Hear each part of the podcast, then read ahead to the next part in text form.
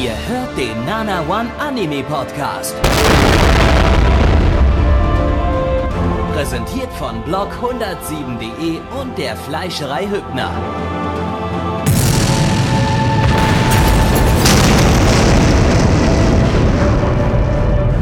Fleischerei Hübner, denn Essen ohne Fleisch ist wie Bauschaum ohne Treibgas.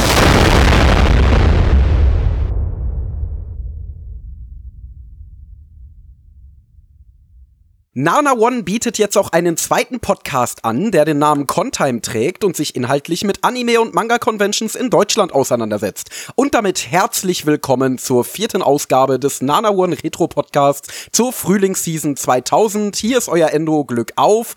Äh, ja, und ich heiße euch herzlich willkommen. Wir sind heute mal wieder in die Vergangenheit gesprungen. Jetzt können wir vom Frühling nämlich gar nicht genug bekommen. Wir haben die Spring Season 2023 beendet, aber wir wollen noch viel mehr Frühling. Wir haben noch nicht Lust auf den Sommer überzuwechseln wechseln. Und deswegen haben wir uns mal wieder in unsere Zeitmaschine gesetzt, sind einfach mal äh, 20 Jahre oder? 23 Jahre, ja. Äh, ich war immer scheiße in Mathe. Äh, in die Vergangenheit gereist und schauen uns jetzt den Frühling 2000 an. Aber Gott sei Dank, im Gegensatz zu Contime, mache ich das hier nicht alleine, sondern zusammen mit dem lieben Gabby. Hallo Gabby. Hallo Endo. Ähm, erzähl mir doch noch mal was zu deinem neuen Podcast-Projekt, weil das Ach. ist doch, das ist wirklich, äh, boah, da bin ich, da bin ich aber richtig interessiert daran. Ach, gut, dass du mich fragst. Ja, das ist der erste richtig reguläre, offizielle, lange Spin-off-Podcast zum Nana One Anime Podcast. Und äh, ja, es geht inhaltlich, wie ich gerade schon gesagt habe, um Anime- und Manga-Conventions. Und es gibt zwei Arten von Folgen. Es gibt einmal Folgen, das sind sozusagen Talk-Folgen, wo ich mir ein, zwei Gäste einlade und über irgendwelche Themen aus der Anime- oder äh, Manga- oder vor allen Dingen Convention-Szene natürlich rede. Äh, in der ersten Folge war das meine erste Con, wo wir so unsere ersten Erfahrungen zu Conventions äh, geteilt haben. Da war der liebe Dimbula zu Gast und auch so ein anderer Kerl, an den ich mich irgendwie nicht so ganz erinnern kann. Der heißt irgendwie Geberich oder so. Vielleicht kommt der dir bekannt mm, vor. Nee, sagt mir nix. Okay, äh, ja, und die zweite Folge die jetzt übrigens auch schon draußen ist, die ihr schon hören könnt bei Spotify, befasst sich mit dem diesjährigen Japantag in Düsseldorf. Also falls ihr mal wissen wollt, wie es so auf dem Japantag ist, äh, was für kleine Tipps der liebe Endo da aus dem Nähkästchen plaudern kann zur Anfahrt äh, und so weiter und so fort. Ich habe da sehr, sehr viele Tipps und sehr, sehr viele Erfahrungen äh, aus meinen Japantag-Jahren einfließen lassen. Dann schaut auf jeden Fall mal vorbei, hört gerne mal rein. Ähm, es ist geplant, den Podcast so in etwa in monatlicher Frequenz erscheinen zu lassen. Äh, dabei werden so die Reiseberichtsausgaben eher so im Sommer erscheinen, wo auch die Conventions stattfinden äh, und die Talkfolgen eher so im Winter, so um die Pause zu überbrücken, bis die Conventions wieder kommen. Äh, ja, und ich denke, für jeden Convention-Liebhaber oder jeden Liebhaber von Reiseberichten oder jeden, der ein bisschen Beschallung beim was auch immer machen braucht, äh, ist dieser Podcast absolut wunderbar. Hört gern mal rein. Jo, der findet übrigens ganz normal bei Spotify. Ähm, da einfach nach Nana One suchen oder Nana One Contime. Ähm, und äh, nach Podcasts filtern, da ist das Ding da genauso äh, zu finden wie unser regulärer Podcast. Ähm, wenn ihr Spotify nicht so gerne nutzt, wir stellen das Ding dann zeitnah auch auf anderen Plattformen zur Verfügung. Dazu dann äh, die Info auch nochmal, sobald der woanders on online ist. Äh, den packen wir auch noch auf unsere Website. Der ist bloß aktuell kurz aus äh, technischen Gründen ähm, exklusiv auf, auf Spotify. Da geht's in Kürze dann regulär damit auch online an den Start. Ja. So. Ist es. Genau.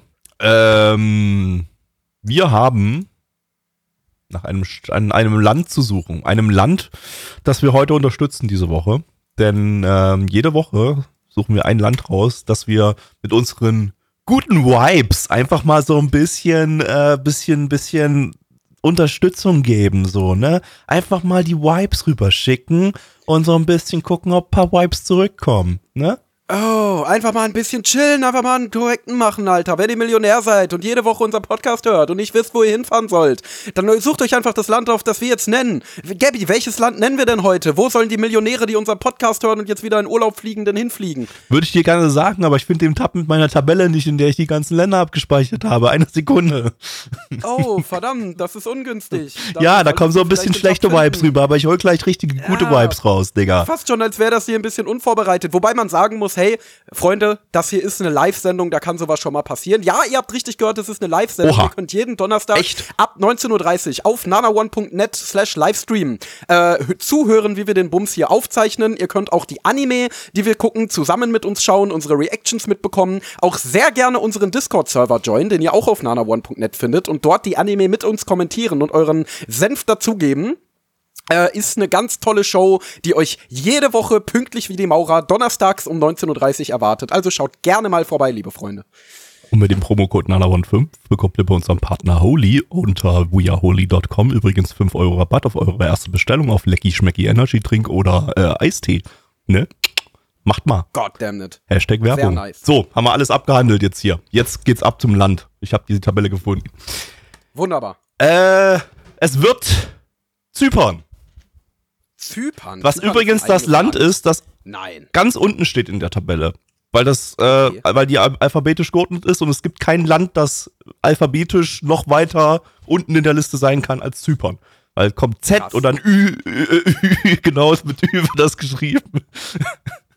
ähm, geht einfach nicht, geht einfach nicht, einfach nicht anders. Aber hey, Zypern, ähm, Zypern auch ein äh, beliebtes Reiseziel. Ähm, Oh ja. Deswegen, ich dachte immer, dass das irgendwo dazugehört, irgendwie zu Griechenland oder was weiß ich. Ich sehe gerade, das ist so vor der Türkei Es, ungefähr. Ähm, ich glaube, die sprechen da auch Griechisch. Ähm, aber ich glaube, das, aber nee, ist schon, ist schon, genau, ja, ist ein, ist ein, ist ein separates Land. Republik äh, Ah. Zypern, die sprechen da Griechisch und Türkisch, genau.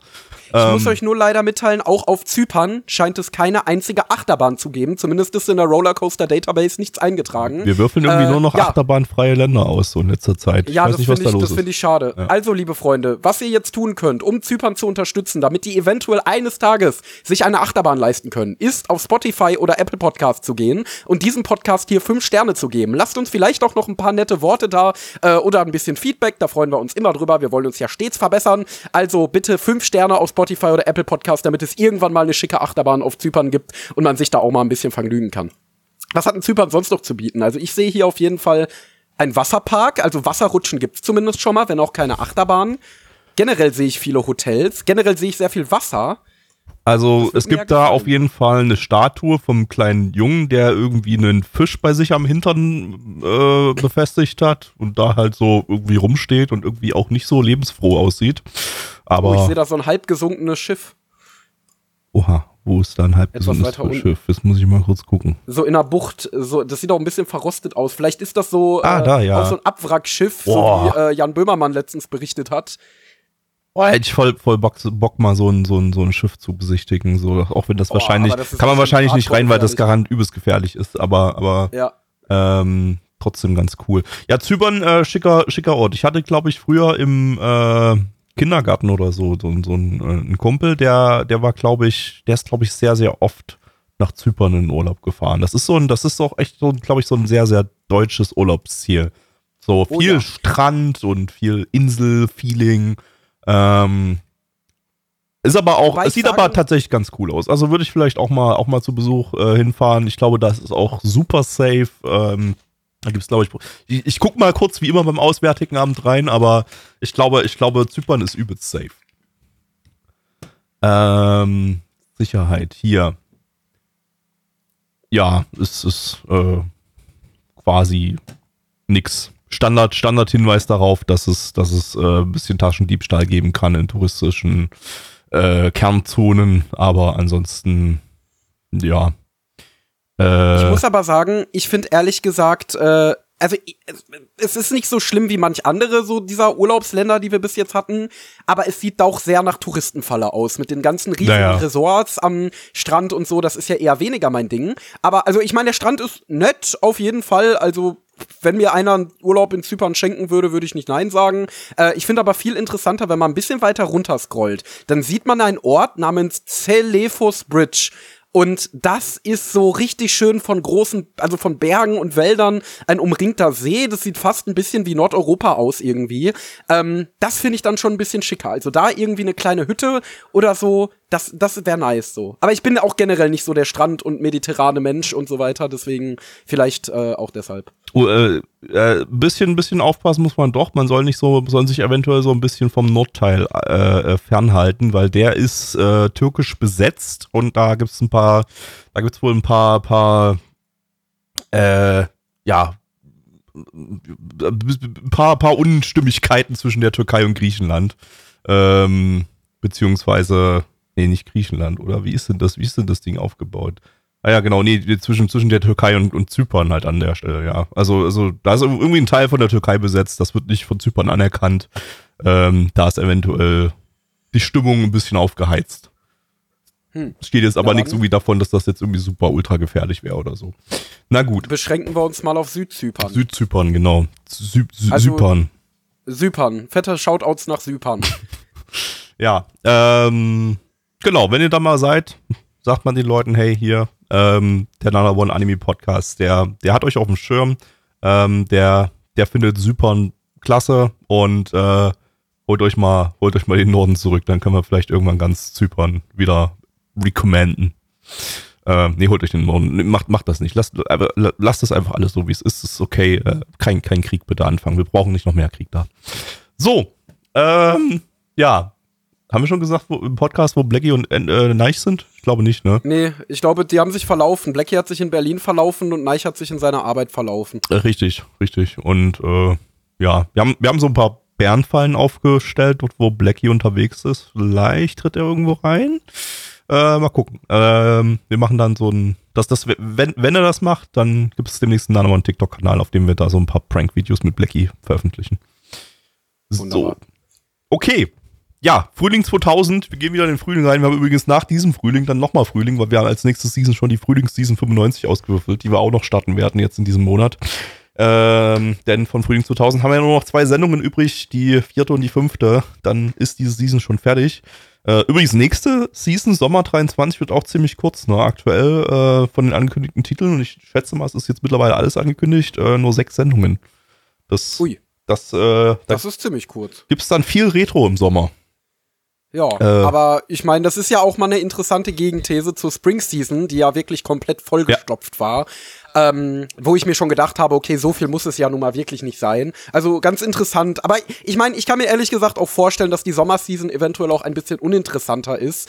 Ähm, also auch für die Publisher, weil Sommer, ne, Sommerloch, viele sind im Urlaub, viele sind draußen, unternehmen etwas und so äh, und sitzen weniger drin und schauen Anime. Deswegen kann ich mir vorstellen, dass Winter und Spring eventuell doch die etwas interessanteren Seasons sind. Also wäre nur Frü so meine Theorie. Früher war es tatsächlich so, dass immer die äh, Frühlings- und die, also mit früher meine ich so ja, bis vor sechs, sieben, acht Jahren oder so, äh, dass, dass so die Frühlingsseason und die Herbstseason so die Highlight-Seasons waren und die Winter- und Sommerseason dann eher so, so nicht so relevant waren. Vielleicht, vielleicht entwickelt sich wieder so ein bisschen in die Richtung, weil auch von den Titeln, die jetzt für Sommer angekündigt sind, das sieht alles nicht so geil aus. Da sind jetzt nicht viele Highlights drin. Wobei man auch sagen muss, da kommen wieder relativ viele, viele Fortsetzungen und so von, von ziemlich großen, gehypten Titeln. Also eigentlich kann man das nicht mehr so sagen.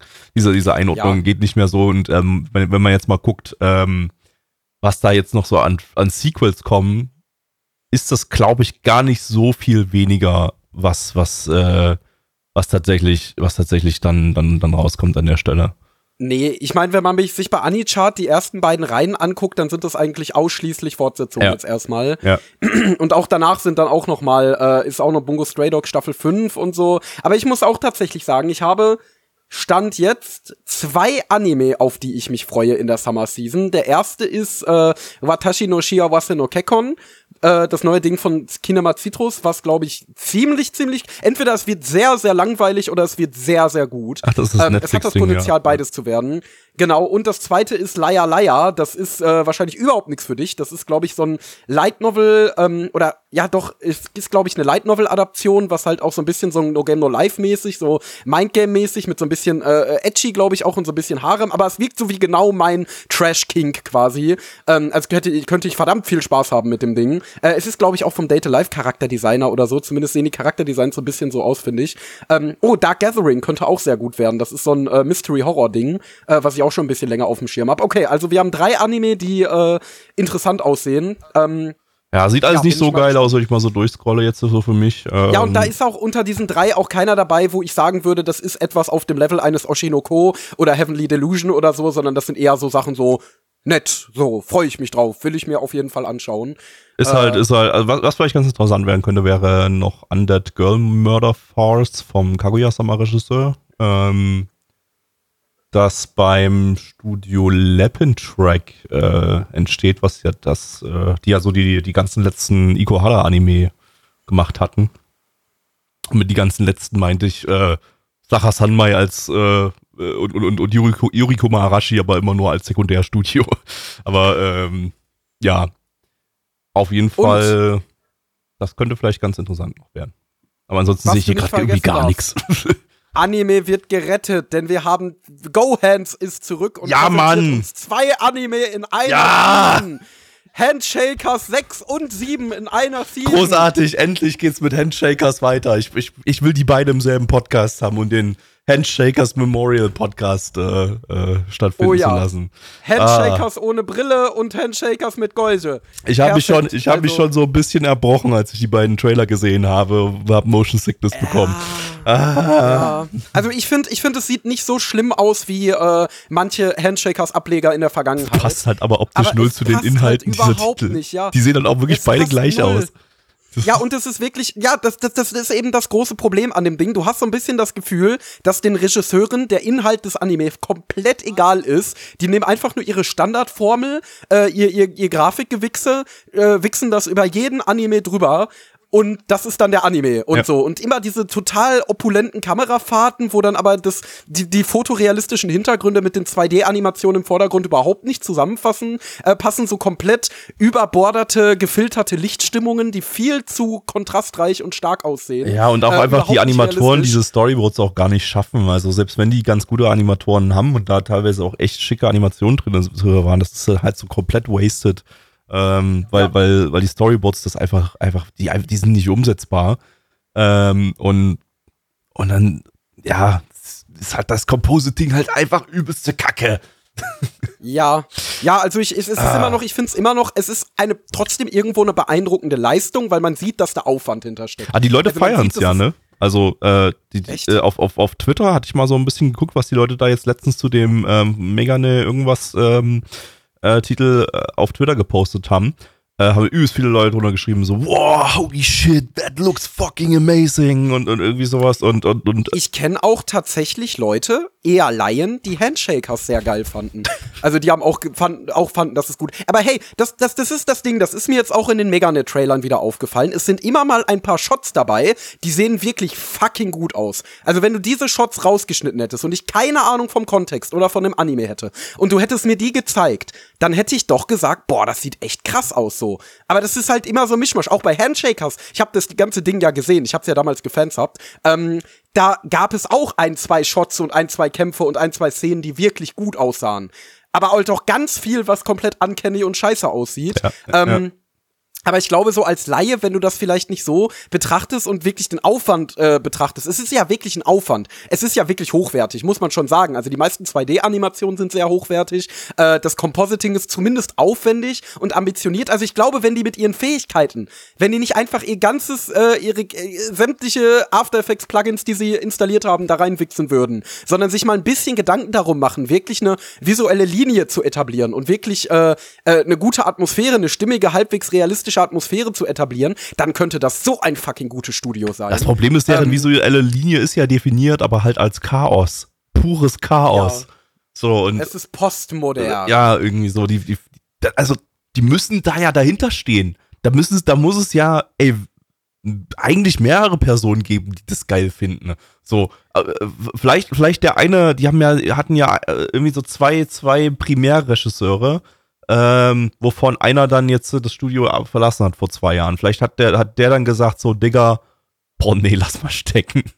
Und, und, Ja, und, nicht. und äh, der ist seitdem als Freelancer unterwegs. Also, äh, ja, keine Ahnung. Aber lasst uns darüber reden, wenn wir dann äh, diese Titel nochmal im Podcast behandeln äh, im Sommer. Da könnt ihr euch drauf freuen, dann werden wir dann nochmal ein bisschen über Go Hands abrenten. Ähm, wir gehen jetzt statt- stattdessen mal 23 Jahre, wie gesagt, zurück in die Frühlingsseason 2000 und gucken als erstes Love Hina. Ähm, das ist ja zumindest jetzt mal so ein Titel, äh, der ist zwar alt, aber der ist, glaube ich, vielen doch irgendwie ein Begriff. Vielleicht sogar für einige Mhm. der erste so Harem-Romance-Anime, Rom-Com-Titel gewesen. Könnte ich mir so Oh ja. vorstellen. Zumindest bei einer gewissen Generation. Ich weiß noch, ich bin auf den damals gestoßen, da habe ich, glaube ich, ja, das war, da habe ich ganz frisch gerade mit Anime mal wieder so angefangen, hat gerade so äh, jetzt, jetzt so die Sachen, die mir damals empfohlen wurden, Keion und Higurashi und so zum ersten Mal gesehen. Und dann habe ich davon ähm, ich, ich, ich habe ich hab damals habe ich immer so Flash-Animationen gesammelt, ähm, als also so richtig vektorisierte Animationen, habe hab mit dieser SWF-Datei dann auf dem Rechner geladen, um da, um da so, so, ein, so eine Sammlung aufzubauen. Ähm, und äh, das war ja gerade so eine Zeit, wo so Flash-Animationen richtig groß waren im Internet. Und da, da bin ich auf eine gestoßen, ich glaube auf Newgrounds war das. Ähm, da gab es ja auch so einen Porn-Bereich und da gab es einen Lafina Hentai. Ähm, also so, es war, glaube ich, also jetzt nicht in Japan, in Japan produzierter Dojinji Hentai oder so, sondern äh, eine US-Animation mit den Charakteren aus, aus Love Hina, Hina, wie die miteinander gebumst haben. Äh, und das, das in Flash äh, animiert. Und ähm, dann wollte ich mal, dann, dann, dann wollte ich mal wissen, was das für ein Anime ist. Ich habe, glaube ich, habe irgendwie zwei, drei Folgen oder so gesehen, dann habe ich den schon wieder vergessen. Aber ähm, ja, da bin ich, bin ich, bin ich durch einen Hentai Dojinji oder durch, ein, durch eine Hentai-Fan-Animation bin ich, bin ich auf einen Anime gestoßen. Also ich habe Lafina nie gesehen, äh, ist mir natürlich trotzdem ein Begriff. Ich glaube auch, wie gesagt, ich glaube so in dieser Generation, als Anime wirklich noch sehr Nische war, ähm, eben in den 2000ern, als eben, genau wie du sagst, solche Sachen wie Elfenlied oder Higurashi ja, genau. groß geworden sind, da hat der so dazugehört. Und da war der, glaube ich, einer der äh, bekanntesten, wenn nicht auch bestimmt auch irgendwie einflussreichsten, ja, die eben dieses School-Life, edgy Harem-Genre geprägt haben. Ich meine, das gab es natürlich schon vorher. Der erste äh, war da ja, also der erste Ausschlaggebende war da ja Kimagure Orange Road in den 80ern, glaube ich. Ähm, aber ich glaube, das war so der bekannteste 2000er-Vertreter davon, der da erstmal die Marschrichtung vorgegeben hat. Ähm, ich habe tatsächlich zwei Manga-Bände davon. Die hat mir mal die Freundin meines Bruders gegeben. Die war nämlich auch großer Anime- und Manga-Fan. Vor zehn Jahren oder so. Äh, genau, und die hat mir die mal in die Hand gedrückt. Ich habe sie nie gelesen. Äh, ich habe auch nie damit angefangen, weil ich immer so den Eindruck hatte, dass diese Anime oft sehr, sehr, sehr, sehr stumpf waren. Also noch viel stumpfer als so die edgy Harem-Anime, die so danach kamen. Äh, also wirklich so richtig, richtig basic, so Tool of Rule-Level. Äh, aber gut, vielleicht werde ich ja in den kommenden äh, 24 Minuten eines Besseren belehrt. Äh, wer ist denn für den Bums verantwortlich, Gabby? Lizenziert ist das Ganze erstmal ähm, oh Gott, das ist gar nicht so einfach zu sagen, wer das jetzt äh, lizenziert hat, hatte. Ähm, und zwar, ich, ich drösel das mal auf. Das Ding wurde 2003 hierzulande auf DVD veröffentlicht vom Label Ikasu, I-K-A-S-U. Dahinter stecken Anime Virtual, also das, was heute Crunchyroll ist. Crunchyroll! Ähm, und ähm, Egmont, der Manga-Verlag. Äh, die haben damals. Egmont, der Manga-Verlag. Die haben damals zusammen äh, ein, ein, Label gegründet, unter dem dann eben äh, ja so, so Titel veröffentlicht werden sollten, die gleichzeitig als Manga und als Anime in Deutschland rauskommen. Eigentlich irgendwie eine ziemlich coole Idee. Aber ähm, das war, ich, ich weiß gar nicht, was da noch, ich, ob ja, Hino, Hina da der einzige Anime war, der darunter veröffentlicht wurde. Ich check das gerade nochmal nach. Gibt ja zum Glück hier bei AniSearch eine ziemlich coole Datenbank dafür. Ähm, Ah ja, okay, gut. Äh, Lafina ist da rausgekommen, Weißkreuz und äh, Oh My Goddess und irgendwie zwei Ranma eineinhalb Filme. Ja, genau. Und dazu eben sollten dann parallel eben dann Manga dazu äh, erschienen. Also der Manga ist jetzt dann, dann auch entsprechend vollständig erschienen unter diesem Label. Ähm, und äh, ja, später hat man es dann nochmal unter Kase-Label nochmal erneut auf DVD veröffentlicht. Wer das jetzt noch legal schauen möchte, es gibt noch Restbestände der deutschen DVD-Gesamtausgabe ähm, online zu finden. Also da kommt ihr eigentlich noch ganz gut ran an den Titel. Äh, ist nur aktuell jetzt nicht irgendwo im Pressung oder im Streaming oder so verfügbar, weil die Lizenz offenbar jetzt gerade nicht aktuell äh, existiert. Das Ganze ist eine Manga-Option vom Studio Xebek oder JPEG. Das sind die, die jetzt äh, Sunrise Beyond heißen, beziehungsweise sich so ein bisschen aufgesplittet haben in Sunrise Beyond, nachdem sie von Sunrise aufgekauft haben und Studio Mother, was glaube ich so der edgy Teil des Studios ist, die keinen Bock hatten, jetzt nur noch Mecha-Titel zu machen bei Sunrise Beyond.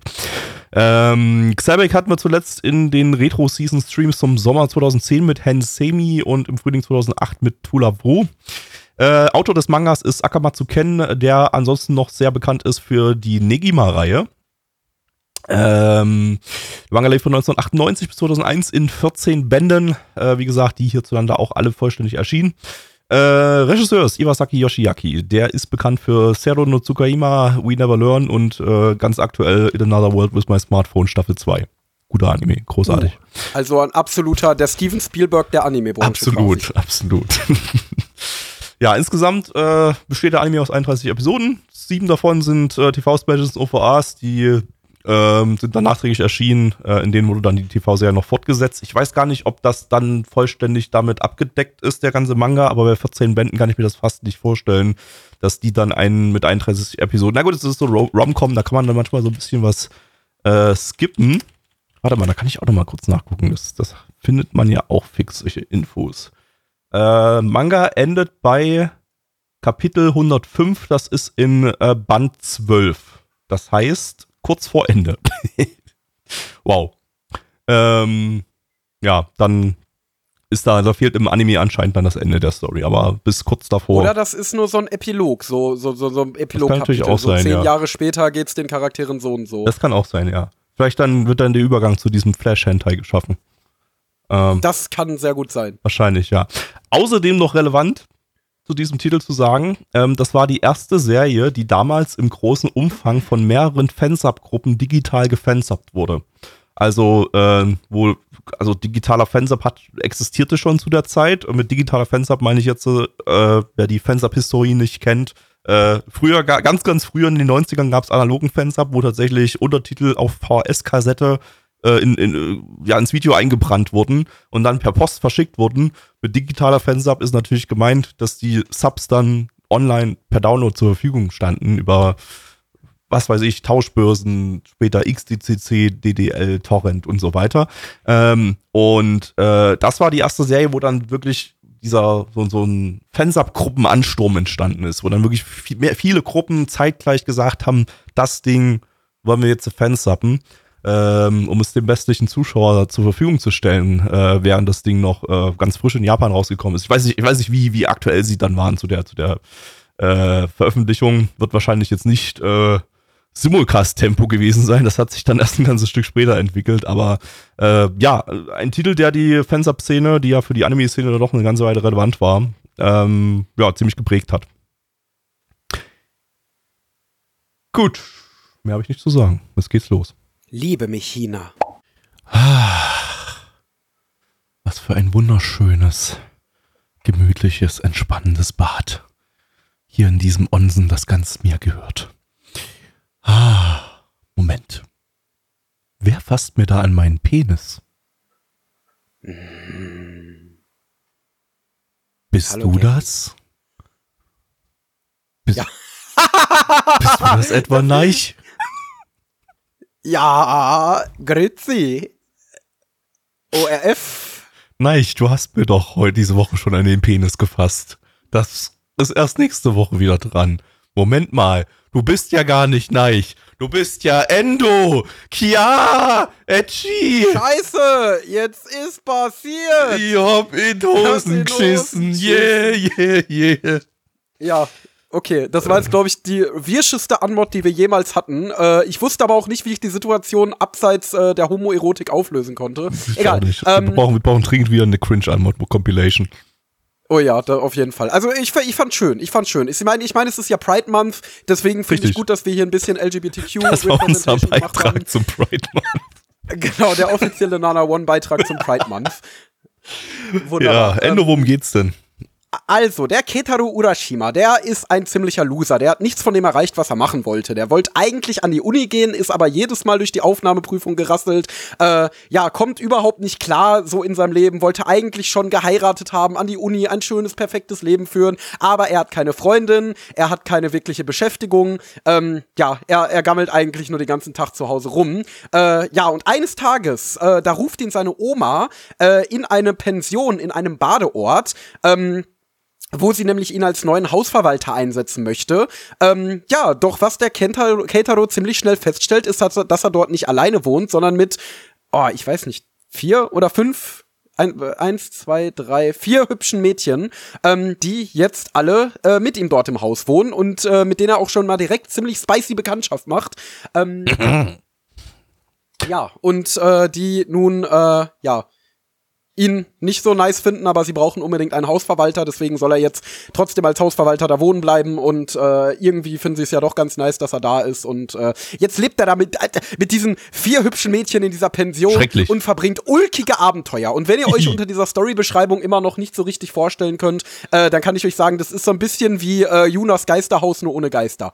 Ja, das, das- trifft es, glaube ich, ganz gut, oder? Es ist, es ist äh, ein Anime aus dem äh, AniDB nennt es den, das, das Under One Roof Trope. Ähm, das wurde ja damals ähm, 1986 mit Maison Ikoku äh, eingeführt und äh, groß gemacht. Der ist ja auch richtig durch die Decke gegangen damals, der Titel, äh, wo sich eben so ein kleiner, so, eine, so, ein, so ein kleiner Harem aufbaut, äh, dadurch, dass ein, ein Typ äh, da eben mit hübschen Mädels unter einem, in einem Studentenwohnheim meistens oder Schülerwohnheim oder so lebt.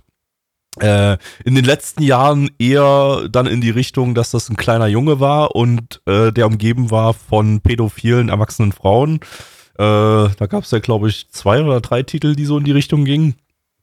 Ähm, aber ja, also gibt's gibt's noch gibt's noch reichlich andere Titel wie äh, Jonas Geisterhaus und äh, ähm, vermutlich auch auch ein ein sehr beliebter. Hentai-Trope. Oh ja, das kann ich bestätigen aus eigener Erfahrung.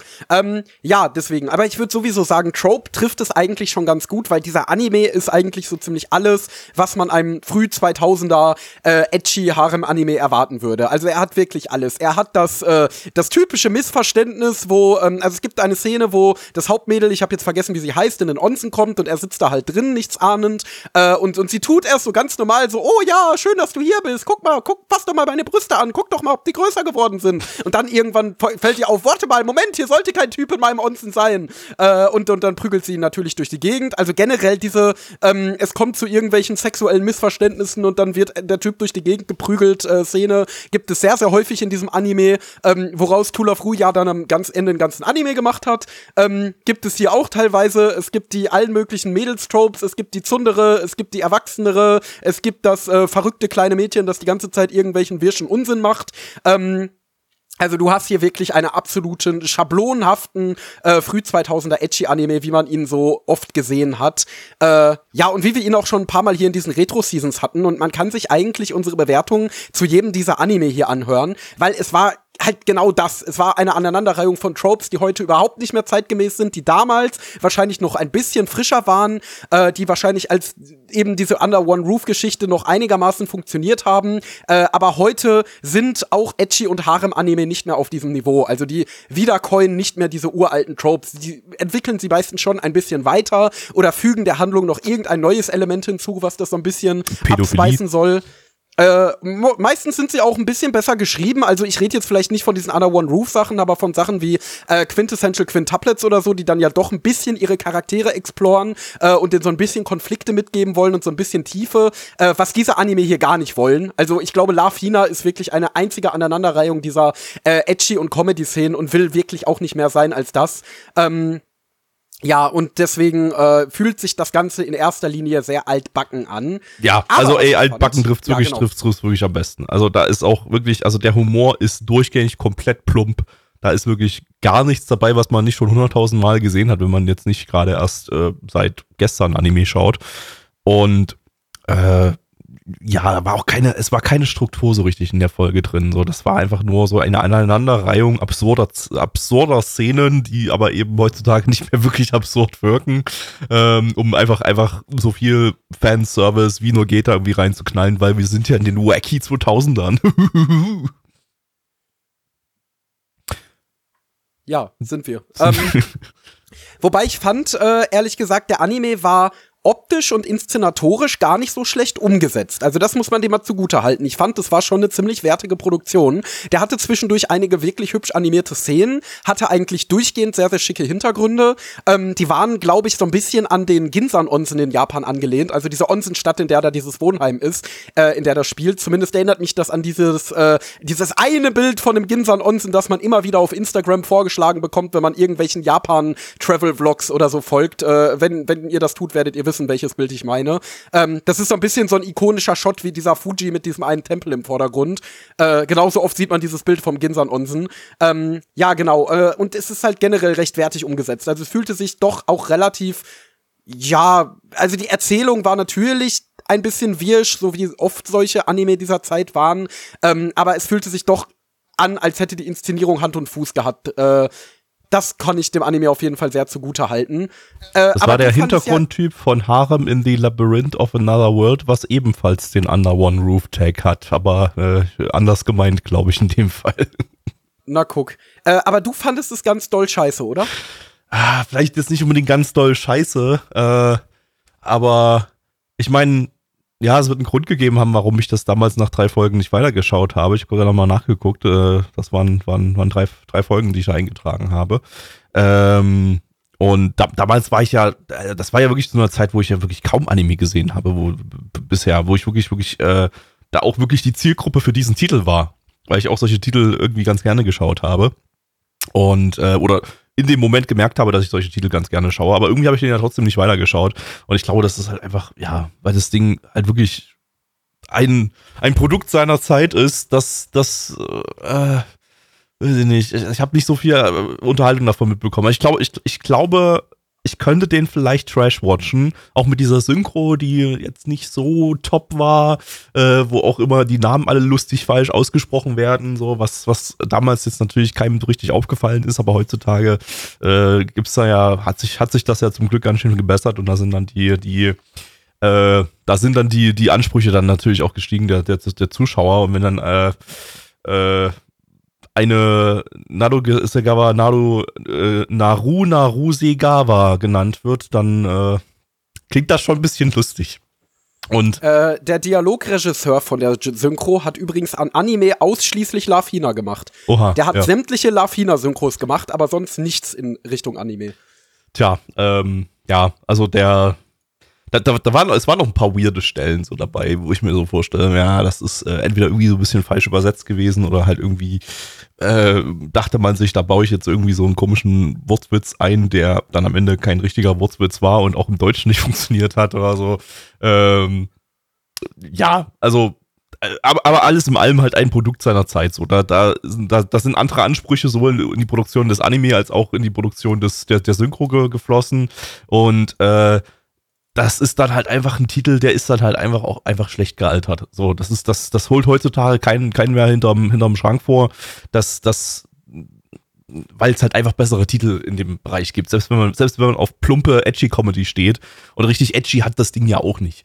Also, nee. da hat das Ding ja also auch es hat diese, verdient es hat diese, ja, diese sexuellen Situationen eben, ne? Ja. also dieses, dieser typische Charakter fällt auf Mädel, passt dem Mädchen an die Brust, Mädchen schreit dann, tja, Baka, Hentai und schlägt den durch die Gegend. So diese, diesen Humor, äh, den hat es halt. Also wenn ihr Tool of Ru geguckt habt, dann wisst ihr genau, von welchem Humor ich rede. Äh, der war ja auch zu dieser Zeit sehr dominant, damit ist es halt voll gestopft, aber es gibt kaum wirkliches Edgy, es gibt auch kaum wirkliche Nacktheit, also zumindest in der Folge hatte das Mädel dann immer ein Badetuch um oder so. Äh, es sind auch, natürlich auch keine Nippel zu sehen oder so, also eigentlich jeder Edgy-Anime, jeder bekanntere Edgy-Anime, der so in den letzten vier, fünf Jahren rausgekommen ist, ist wesentlich expliziter als das hier. Ähm, es ist halt so auch dieses, dieses wirklich ja, sehr softe Edgy in der Hinsicht. Ähm, wie es das eben zu der Zeit gerade in solchen Titeln sehr, sehr häufig gab. Also ich kann mich dir grundsätzlich eigentlich anschließen. Ähm, ich fand auch, dass der Anime äh, sehr schlecht gealtert ist. Wie gesagt, ich finde, er ist eine Aneinanderreihung von Tropes, die halt heutzutage einfach nur altbacken und albern wirken und niemanden mehr so wirklich begeistern oder wirklich hinter den Ofen hervorlocken oder zumindest niemanden, der einigermaßen trittfest im Thema Anime ist. Ähm, ich fand trotzdem, dass das Setting eigentlich ganz nett ist und ganz charmant von dieser Onsenstadt, gerade weil es eben kinematografisch durch die guten Hintergründe auch ganz nett eingefangen ist. Äh, ja, ich fand die Regie auf jeden Fall, also die Regie hat's glaube ich für mich getragen und die Umsetzung, weil ich fand die Folge tatsächlich ganz unterhaltsam zu gucken. Äh, ich habe mich zumindest unterhalten gefühlt, obwohl der Inhalt eigentlich totaler Ranz ist. Ähm, ich weiß nicht, ich finde die Character Designs ganz nett. Ich mag eigentlich so diesen früh 2000er äh, Moe-Stil, wenn er jetzt nicht zu gigantische Augen hat, finde ich den eigentlich ganz hübsch. Äh, das, das, wär, das war sehr bodenständig von den Charakter Designs, das stimmt so. Das, genau, das, also, für die Zeit war das sieht, sehr bodenständig. Es sieht, es sieht, sieht altmodisch aus, ganz klar, ähm, aber äh, es, sind, es sind so Charakterdesigns, die fallen jetzt nicht negativ auf oder so. Die kann man sich ganz gut noch, noch gut geben. Ähm, das genau. ist jetzt nicht, das sind jetzt nicht die Schmelzgesichter aus den 90ern ähm, und auch nicht äh, ja die übermoifizierten Charakterdesigns aus den aus den äh, 2000ern so. Das ist einfach so, so ein äh, so ein, so ein rund, rund, so, sowas Rundes halt einfach so. Genau, Gerade mal- gefällt mir auch ganz gut. Gerade mal geguckt, wie groß ist der Harem hier äh, bei, bei AniDB im Relation Chart. Äh, 1, 2, 3, 4, 5, 6, 7, 8 Mädels im Harem drinne, davon drei Kinder. Nun. Nun, ist auch das, was man auf dem Key-Visual sieht, glaube ich. Ähm, ja, ich würde äh, halt noch grundsätzlich sagen, also wie gesagt, das Setting ist ganz nett und ich glaube, wenn ich jetzt in meiner Anime-Anfangszeit wäre, dann hätte ich den ganz charmant gefunden, weil ich finde, er bringt viel Charme über die äh, Inszenierung, über die hochwertige Umsetzung, über die, äh, ja, dass die Witze auch immer so ein bisschen crazy und abgespaced inszeniert werden und es ist natürlich äh, aus heutiger Sicht nicht mehr so crazy und abgespaced, aber es wirkt ganz sympathisch, finde ich, ganz charmant. Äh, vielleicht auch, weil es eine gewisse Nostalgie mit sich bringt, weil natürlich heute auch niemand mehr so inszenieren würde wie in diesem Anime. Ähm, ja, deswegen fand ich es ganz unterhaltsam. Weiterschauen werde ich es, denke ich, nicht, vor allem weil die erste Staffel ja 24 Episoden hat und dafür ist es mir wirklich ein bisschen zu seicht, weil ich glaube, man kann in den kommenden 23 Episoden dann auch nichts anderes erwarten als jetzt eben dieses äh, dieser dieser dieser typische 2000er edgy Humor äh, und da habe ich dann mit vier Staffeln Tool of Rouge schon genug davon gehabt, als dass ich mir jetzt hier auch noch einen Love-Hina geben müsste. Ja. Ähm, ja, deswegen. Aber ich fand es an sich ganz sympathisch. Also wie gesagt, es ist ein Produkt der Zeit. Und ich glaube, ich kann auch verstehen, warum man gerade als Anime-Einsteiger das in der Zeit ganz nett fand. Äh, ja, es, es, es, es gibt halt nur keinen Grund, warum man diesen Anime heute noch jemandem empfehlen sollte, außer äh, äh, außer äh, Nostalgikern, weil ich glaube, dass es selbst in dem Genre äh, aktuelle Vertreter gibt, die das dann doch deutlich besser und zeitgemäßer machen. Ja. Aber es war, es ist, es ist halt wirklich äh, ein, für die damalige Zeit so der, der, der klassische Otaku-Titel. Und äh, der Absolut. auch, der, der auch ja wirklich prägend war damals. Äh, ja, aber es ist eine andere Zeit und ähm, heutzutage würden sich wahrscheinlich daran nicht mehr 20 Fans-Abgruppen oder so setzen. Das ist wahr. Äh, einen kleinen Fun-Fact will ich noch mal zur Synchro loswerden. Und zwar ist dies das Synchronstudio, das die gemacht hat, die Elektrofilm Post-Production Facilities GmbH aus Berlin. Äh, die haben einiges an Anime gemacht. Äh, unter anderem die Synchro zu Harui, also die erste von der Serie. Ähm, und auch die Synchro zu Gurren Lagann. Ähm, und zu Oh My Goddess. Also die haben ganz viel äh, Tsubasa Chronicle haben die auch gemacht, äh, Negi Magi haben die auch gemacht, also die haben ganz viel gemacht damals. Ich denke mal primär so für Anime Virtual beziehungsweise Kase beziehungsweise heute Crunchyroll. Ähm, ja, das ist äh, ganz interessant. Die scheint es aber tatsächlich nicht mehr zu geben, weil die aktuellsten Synchros, die ich von denen finde, sind so aus äh, Mitte der 2000er. Ja, habe ich auch also, gar, nichts von dem vom Namen her gehört. Also die gibt's definitiv nicht mehr. Genau, also die, ich glaube, die ältesten Sachen, die ich so von denen finde, sind von 2007. Also scheinen die irgendwann so 2007, 2008 rum gestorben zu sein. Äh, ja, ist aber ganz interessant. Das, das Opening übrigens äh, ist äh, völlig übersteuert. Also wirklich, das, das ist kompletter Ear-Rape, äh, ist aber per Design so. Also, äh, wenn er mal reinschaut in die erste Episode, nicht wundern, dass das soll so, das ist auch das, das, die, der volle Song, äh, der damals auf CD veröffentlicht wurde, klingt, klingt auch komplett von vorn bis hinten so. Äh, auch eine, so eine, so eine merkwürdige 2000er Designentscheidung, ähm, weiß ich nicht, was, was sich da dabei gedacht wurde. Aber es gab ja diesen Loudness War. Ne? Ist, das, ist, das, ist das noch die Zeit so, wo, wo ich glaube, ja, das ist sogar so die Zeit, der Loudness War, wo einfach die, die, die Lautstärke so, so hoch gepusht wurde, wie, wie es noch irgendwie geht auf, auf äh, äh, ja, Unterhaltungsmedien, ähm, weil laut irgendwie als, als gut klang. So, und ich glaube, der hatte, hatte so seinen Peak im Jahr, so in den 2000ern rum. Äh, Nun. ja. Gut, kommen wir mal zu den Zahlen, würde ich sagen.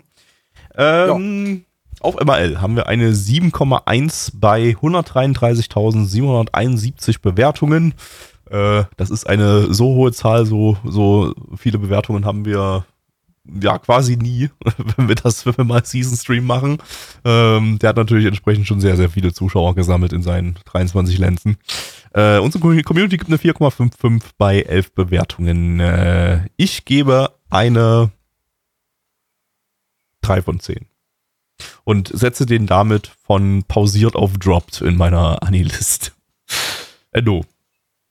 Ja, wie gesagt, ich fand das Ding eigentlich ganz sympathisch. Ich fand die Folge, die wir jetzt gesehen haben, unterhaltsam. Äh, wenn es nicht 24 Folgen hätte, wenn es ein bisschen kürzer wäre, wenn es 12 Folgen hätte oder so, dann würde ich vielleicht drüber nachdenken, es irgendwann mal anzuschauen. Äh, so hatte, war mir das Edgy, aber ehrlich gesagt für mein Edgy-Fable ein bisschen zu zahm, äh, war mir die Story zu Trope überladen äh, und war mir das ganze Ding einfach zu altbacken und hat zu viele Dinge gemacht, die neuere Anime besser gemacht haben. Deswegen gebe ich hier nur 5 von 10. Äh, ich fand's trotzdem ganz nett. Gabby. Endo. Willst du wissen, was wir als nächstes heute- schauen? Was?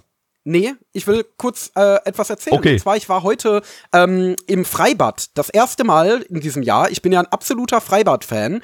Äh, und als ich dann wieder nach Hause gekommen bin, für den Stream habe ich mich ein bisschen hingelegt, war dann aber immer noch nicht so ganz ready für den Stream und war da ein bisschen müdig. Äh, ja, und um mich aufzupuschen, habe ich mir einen Holy Energy getrunken. Uh, Von unserem Partner Holy, den guten Raspberry Raptor, den trinke ich mir sehr, sehr gerne und ich finde, die Holy Energies sind perfekt, um eben für solche Sachen wie den Stream oder zum Beispiel auch Uni-Aufgaben so ein bisschen, äh, ja, Energie zu kriegen, um so ein bisschen wacher zu werden, weil die nämlich nicht so extrem pushen, wie das die meisten Energy Drinks machen. Ich finde so, die typischen Energy Drinks, die ja dann meistens eben auch Taurin haben, was zum Beispiel bei Holy nicht der Fall ist, die äh, ballern einen so viel zu heftig drauf. Also wenn ich mir den trinke, dann brast die Pumpe total. Ich bin auch relativ koffeinempfindlich und da finde ich die Holy Energies einfach deutlich zahmer, deutlich angenehmer. Die sind auch vom Geschmack weniger süß. Ähm, und ja, sind äh, insgesamt durchaus eine gute Empfehlung. Äh, falls ihr auch Bock auf Holy äh, habt, dann könnt ihr mit dem Promocode NANA15 auf der Website weareholy.com. äh, 5% Rabatt auf eure erste Bestellung kommen, äh, bekommen. Ich würde euch da das Probierpaket empfehlen. Das hat äh, alle möglichen Holy-Sorten drin. Da könnt ihr heute mal äh, euch so ein bisschen durchprobieren und eure Lieblingssorte finden. Wie gesagt, ich finde den Raspberry Raptor unglaublich lecker. Aber wenn ihr nicht so auf Raspberry steht, das ist ja Himbeere, glaube ich, dann auf Deutsch. Yep. Äh, ja, genau. Äh, dann könnt ihr auch alle möglichen anderen Sorten. Also da gibt's richtig, richtig, richtig viele Sorten, auch richtig viele leckere Sorten. Könnt ihr mal probieren, wenn ihr mal Lust auf eine schöne Energy-Alternative habt. Ähm, ja, genau. Oder auch Eistee. 5 auf We Are Holy. Oder auch Eistee, stimmt. Wenn ihr keine Lust auf Energy und Koffein habt, dann könnt ihr euch auch den Eistee reinorgeln. Der ist auch zuckerfrei. Äh, also, das ist nicht mal eine kleine Sünde und der ist dann gerade jetzt im Sommer mit ein paar Eiswürfeln abends auch äh, ganz lecker eigentlich. Und äh, dann könnt ihr vielleicht irgendwann auch so ultra schnell wie Endo im Freibad, Freibad schwimmen. Der ist genau, dann könnt ihr ganz schnell Kraul schwimmen. Oder, oder gute, gute Anime-Podcasts aufnehmen. So wie diesen Dafür hier. braucht es auch viel Energie. Genau. So. Ja, und da wir ein Anime-Podcast sind, schalten wir jetzt raus aus der Werbung wieder rein in die Anime. Und zwar schauen wir als zweites, Trommelwirbel. Niea Under Seven. N-I-E-A. Genau. Lizenziert von, äh, ja, äh, ursprünglich Anime Virtual, jetzt Crunchyroll. Crunchyroll! Der ist hierzulande 2003 äh, auf DVD erschienen, allerdings ohne Dub. Äh, da wurde nur ein Sub dazu produ produziert. Auch hier findet ihr noch Restbestände der deutschen DVD-Gesamtausgabe online. Äh, kommt man also noch ran, wenn man da rankommen möchte. Ähm, das Ganze ist eine Manga-Adaption vom Studio Triangle Staff. Die hatten wir jetzt hier in der Frühlingsseason 2000 schon mal mit äh, Sakura Wars.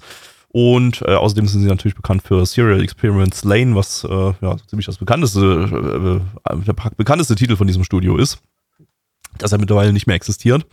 Der Manga ist von äh, Abe Yoshitoshi, das ist der Mangaka von Haibane Renmei, ähm, außerdem Charakterdesigner von Lane und Technolize. Äh, ursprünglich wurde der Manga übrigens als äh, Dojinji veröffentlicht. Äh, allerdings äh, wurde der dann auch, wurde dann auch schnell mal äh, die Industrie auf den Titel aufmerksam und dann haben sie dann später dann nochmal eine kommerzielle Fassung davon produziert. Als Chief Director haben wir hier Tokoro Tomokazu, der hat ebenfalls beim gerade erwähnten Haibane Renmei äh, Regie geführt und bei Helsing Ultimate. Und als Regisseur haben wir Sato Takuya, der Regisseur von Steinsgate und Vicross. Der ist sehr, sehr based, der Body. Uh, der ist wirklich based. Ist das nicht der, der die letzten Jahre immer diese ganzen Yuri-Anime macht? Äh, weiß ich gar nicht. Was hat denn der zuletzt gemacht? Ich check das mal Der ab. hat, ja, ich- er hat Frag, Genau, Frag hat- Time gemacht und äh, Kases Sun and Morning Glories. Und Genau, genau. Der hat irgendwie so den, den Yuri-Fable gefunden in den letzten Jahren. Genau, und äh, hier Other Side Picnic, was ja auch Yuri war. Also ja, ja, ja, der scheint jetzt gerade total auf Yuri-Titel zu, zu, stehen. Das ist quasi Ex-Ex-Alter Ego. Vielleicht, vielleicht ist das ja auch ein Yuri-Titel. Das ist ja auch ein Under One Roof Anime quasi, wo zwei Mädchen Under One Roof leben. Hm. Gut, dann stelle ich meine Erwartungen entsprechend ein. Dann let's go. Es ist Yuri! boah, Gabby, ich hab einen Alien gefunden. Wow. Mit dem Alien bin ich jetzt in der Stadt unterwegs. Und dann machen wir wilde Dinge, Dinge, Dinge, Dinge, Dinge, Dinge, Dinge. Worum geht's? Ja. Ähm, also, wir haben da hier die Scheiße, wie hieß sie? Mia. Nein, die meine ich nicht. Ich meine die, äh, genau, hier, die, die Martina. Die Martina, äh, die ist gerade fertig mit der Schule und äh, möchte äh, jetzt an der Uni beginnen, ist gerade bei dabei, sich, sich bei diversen Unis einzuschreiben und Aufnahmeprüfungen zu machen und äh, ist auch eigentlich ganz pfiffig. Äh, währenddessen muss sie sich äh, ja mit, mit Nebenjobs über Wasser halten. Und nicht nur sich, sondern auch ihre Mitbewohnerin, die Nia. Ähm, das ist eine Außerirdische in einer Welt, in der das ganz normal ist, dass Außerirdische unter, unter, unter Menschen leben. Die haben sich da einfach mit, äh, ja, haben sich alle damit arrangiert mittlerweile äh, und nun leben da die, die äh, Außerirdischen bei den Menschen. Und äh, in dem Fall, ja, hat die, die Nia hat sich da einfach bei ihr einquartiert und äh, sorgt für allerhand Tohu Wabohu im Leben Oh ja. von Martina.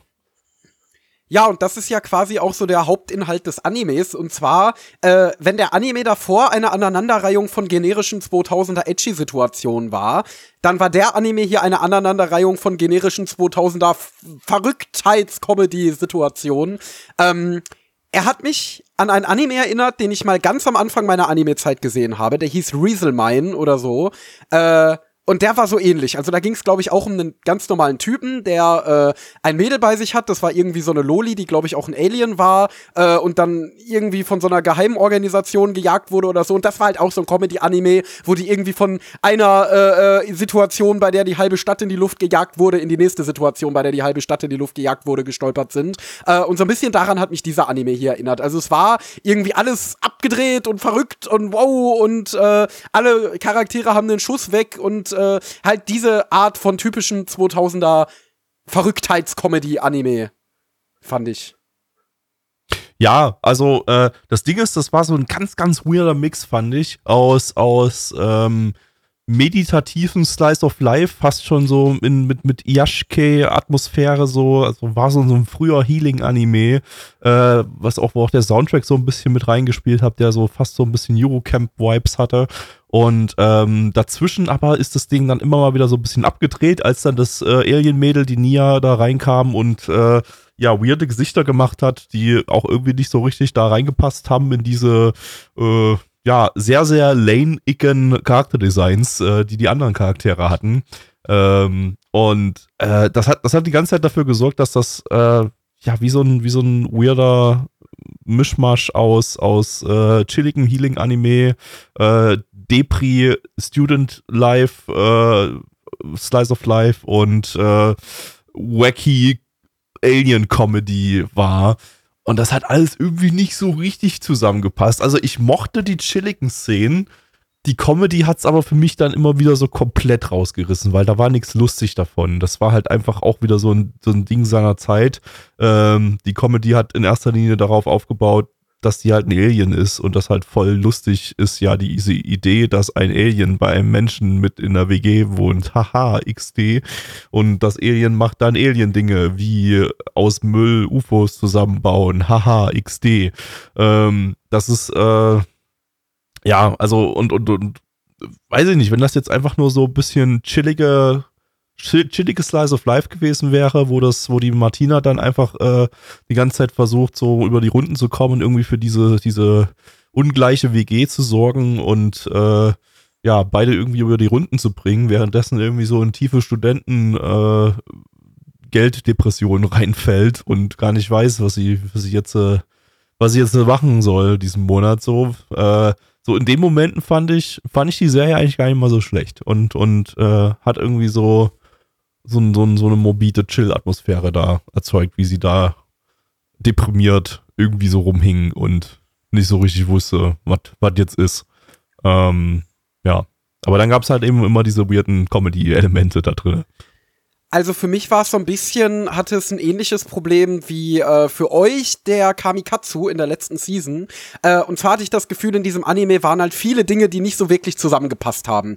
Also es wirkte irgendwie nicht so wirklich, als hätte es ein stimmiges Gesamtkonzept, wo sich wirklich jemand hingesetzt hat und äh, ja, eben ein stimmiges Konzept ausgearbeitet hat für den Anime. Äh, wie du schon sagst, du hast so diesen Mix aus ruhigen Slice-of-Life-Momenten und absolut, äh, ja, wie ich schon sagte, abgedrehter 2000er Hau drauf Comedy. Ähm, du hattest hattest, wie du schon sagst, auch diese Lane-Charakter-Designs, die ja doch eigentlich immer ziemlich grounded und realistisch sind und halt nicht so zu den äh, ja, Meme-Gesichtern gepasst haben, die man dazu präsentieren versucht hat. Ähm, äh, du hattest äh, ja auch irgendwie inszenatorisch irgendwie so einen gewissen Mix. Äh, weiß ich nicht. Ich finde auch irgendwie das Design von dem Alien-Mädel, das ja dann so spitze Ohren hat und so ein äh, freches Gesicht und so weiter, das hat auch irgendwie nicht so in dieses Lane-Charakterdesign hineingepasst. Ich fand auch visuell war es recht abwechslungsreich. Äh, also es wirkte irgendwie nicht wie aus einem Guss. Es wirkte irgendwie ein bisschen wild zusammengeschmissen, fand ich. Ähm, und deswegen hat's mich irgendwie auch nicht ganz abgeholt. Auch äh, dadurch, dass ich das Slice of Life doch relativ langweilig fand, äh, weil ich auch mit der Prämisse überhaupt nichts anfangen kann. Also ich finde die Prämisse, äh, ja, Mädel und Alien leben jetzt zusammen, halt irgendwie langweilig, wenn sich die gesamte Handlung darum dreht und ja, das die beste Freundin von dem Mädel ist dann so ein totaler Alien-Nerd und äh, ja, findet das total äh, exciting, dass da ein Alien ist und dann ist, wie du schon sagst, ganz viele Comedy-Szenen, die halt die Prämisse haben, hey, da ist ein Alien, wie abgedreht.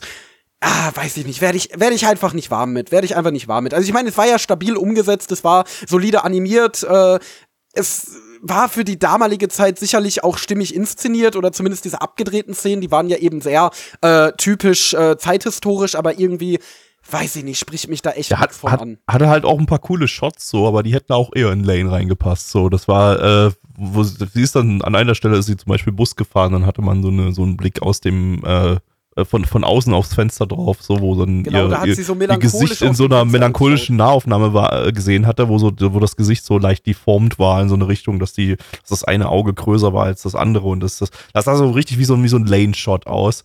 Ähm, aber äh, ja, also wenn da nicht immer dieser komische Comedy-Shit dazwischen gewesen wäre, wie gesagt, also dann, dann, dann hätte das auch ganz gut gewirkt. Dann wäre auch die, dann, dann, dann hätte das tatsächlich auch ziemlich stimmige Regie gehabt, muss ich sagen. Weil das äh, so diese Depri-Atmosphäre hat es teilweise echt ganz gut eingefangen. Und ich glaube, das ist auch so ein bisschen was, was der Regisseur dann ähm, im Laufe der Zeit so ein bisschen perfektioniert hat, eben mit Steinsgate und Vicross später und so.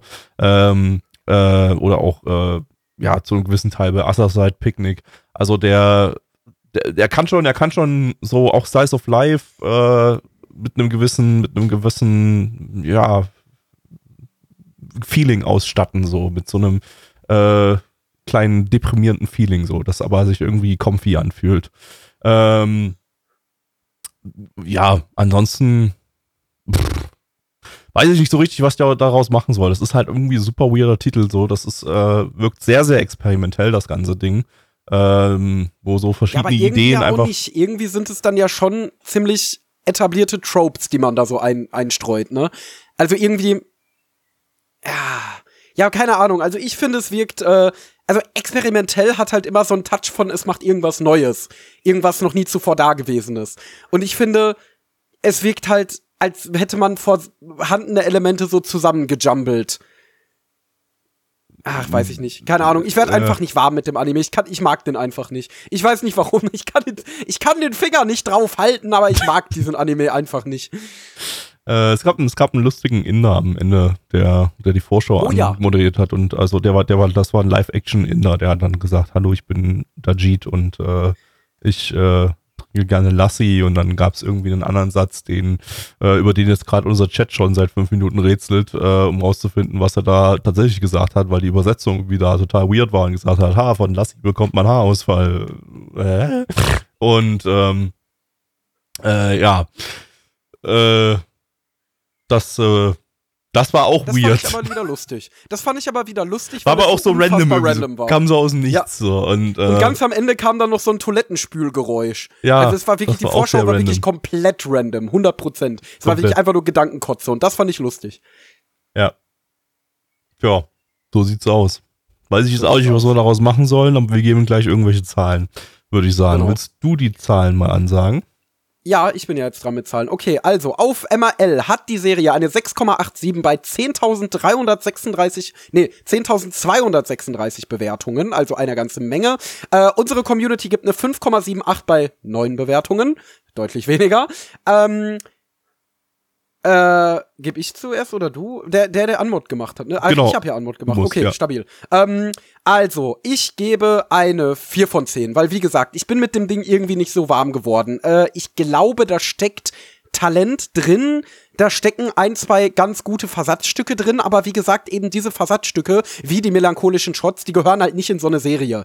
Äh, die wirken halt, als wären sie eigentlich für was anderes gedacht gewesen. Und generell, wie gesagt, das Projekt wirkt halt wirklich wie überhaupt nicht aus einem, äh, aus einem Guss. Da wirken, als wären da random Elemente zusammengeschmissen worden. Äh, ja, hat mir insofern eigentlich überhaupt nicht gefallen. Deswegen 4 von 10 mochte ich nicht. Gabby. Ja, also ich denke, was man gerade noch erwähnen sollte, vielleicht hatte ich ja vorhin schon erwähnt, das Ganze ist eine äh, ursprünglich eine Dojinshi-Manga-Produktion. Ähm, das heißt, da gab es dann halt auch keinen wirklichen Editor oder so, der dann das Ganze in eine gewisse Richtung gel- gelenkt hat. Und wahrscheinlich ist das dann auch eine relativ nah äh, am originalen Manga von der Adaption her. Und äh, das, ja, das, das äh, ist vielleicht, sagt vielleicht so ein bisschen was zum Thema äh, Chaos äh, in der Erzählweise von dem Ding. Also äh, könnte, könnte damit zusammenhängen. Aber ähm, ja, so alles in allem, äh, ja, nicht super schlimm oder so. Ich weiß nicht so richtig, was ich daraus machen soll. Ich gebe noch eine 4 von 10. So, dann kommen wir zum dritten Anime für heute und zwar ist das äh, Hitamari no Ki. Ähm, lizenziert ist der Titel von niemandem, äh, gibt es nur als englischen Fansub, ansonsten keine Möglichkeit, das in irgendeiner Form legal zu schauen. Äh, eine Manga-Adaption von Madhouse, die hatten wir jetzt im Frühling 23 mit My Love Story with Yamada-kun at Level 999 und im äh, Frühling 2000er Retro-Stream hier in dieser Season äh, zuletzt mit Sakura Wars, den sie ja zusammen mit dem äh, zuvor erwähnten Triangle Staff äh, produziert hatten. Ähm, basierend auf einem Manga von Osamu Tezuka. Äh. The Godfather of Anime, äh, unter anderem hier schon besprochen bei Dororo und Blackjack. Ähm, und äh, der hat diesen Manga von 1981 bis 1986 äh, in elf Bänden produziert, geschrieben, gezeichnet. Äh, also gar nicht mal so äh, lange vor seinem Tod. Und ähm, das ist eine sehr persönliche Geschichte, die er hier geschrieben hat. Das ist nämlich die Geschichte von seinem Urgroßvater. Der äh, war damals Teil einer Ärztebewegung, der war nämlich Arzt. Ähm, und diese Ärztebewegung äh, hat im 19., so Ende des, äh, also im späten 19. Jahrhundert äh, versucht, in Japan westliche Medizin zu etablieren. Und äh, das ist hier jetzt äh, diese Geschichte dieses Großvaters innerhalb dieser Ärztebewegung. Ähm, also historisch mehr oder weniger akkurat, ähm, wobei es ist, äh, ja, es, es basiert nicht auf, äh, äh, ja, auf einer niedergeschriebenen Biografie oder so von diesem Urgroßvater. Und äh, ja, also da ist sehr, da ist sehr viel Fantasie in der, in der Geschichte mit drin. Also es ist keine, keine, keine, keine direkte Biografie oder so des, des, des Urgroßvaters von Tezuka. Ähm, Regisseur ist äh, Sugi Gi- Gisaburo, der hat unter anderem bei Touch und Night on the Galactic Railroad Regie geführt. Ich glaube, der ist jetzt auch schon nicht tot. Ich wollte gerade sagen, der ist gestorben, nein, der Mann lebt noch. Der ist, äh, ist aber mittlerweile auch schon ziemlich alt, weil er wurde 1940 geboren, damit jetzt auch schon 83. Aber 83 ist ja nicht, noch, nicht, noch nicht unbedingt ein Alter. Ist aber, warte mal, ist ja noch irgendwie in der Anime. Ja, es macht, macht nicht mehr so richtig Anime. Er hat so ein paar Kurzsachen so gemacht, so zwischendurch. Aber ansonsten, ja, kein, kein relevanter Anime-Regisseur mehr. Aber damals, damals schon durchaus sehr relevant. Der hat ja auch äh, das äh, allererste Dororo von 1966, äh, 1969 gemacht. Ähm, ja, dann let's go. Die Ärzte.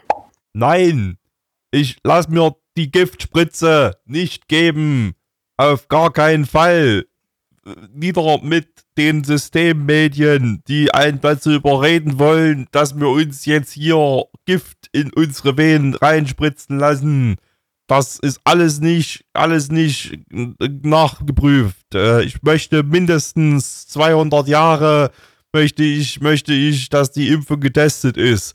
Also jetzt äh, müsste die vom Shogunat schon, schon geprüft worden sein, dass ich die nehme. Und das mache ich nicht. Außerdem auch keine Maske, weil dann kann ich nicht atmen. Und äh, ich lasse mich auch nicht hier, lass mir auch jetzt hier nicht die, die, äh, die, die, die, ja, Spritze geben, damit ich einschlafe bei der Operation. Einfach auf den Kopf drauf bonken. Dankeschön. Ende, worum geht's? Ja, im zweiten Jahr der Ansei-Ära, das ist das Jahr 1855, also in einer Zeit, in der Japan noch sehr äh, von der Welt abgeschottet war. Das war noch alles vor der Meiji-Restauration.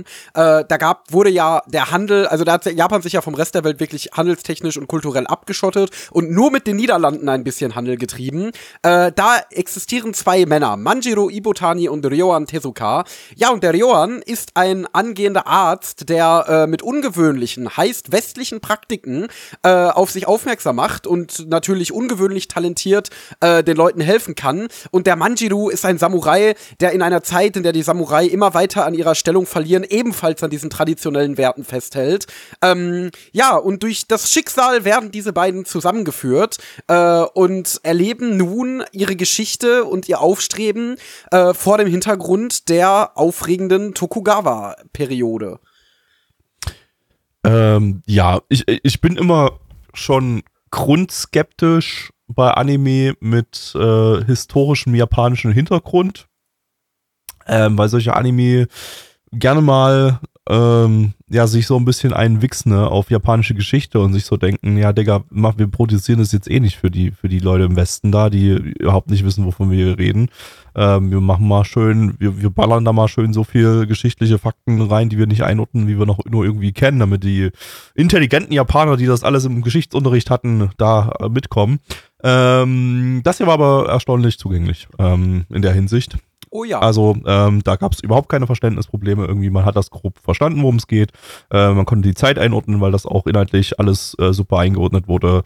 Ähm, gab an zwei, drei Stellen gab es mal kurze TL-Notes von der von der Fansub-Gruppe, aber das, äh, die wären jetzt auch nicht unbedingt zwingend notwendig gewesen, aber ähm, weil man das, sich das auch aus dem Kontext herbei äh, herleiten konnte, äh, wie zum Beispiel die ja am Ende dann die die Leute da, die von der Ärztevereinigung da kamen, so das äh, äh, das, das, ja, das, das, das war alles, das war alles, das, das hat man alles ganz gut verstanden.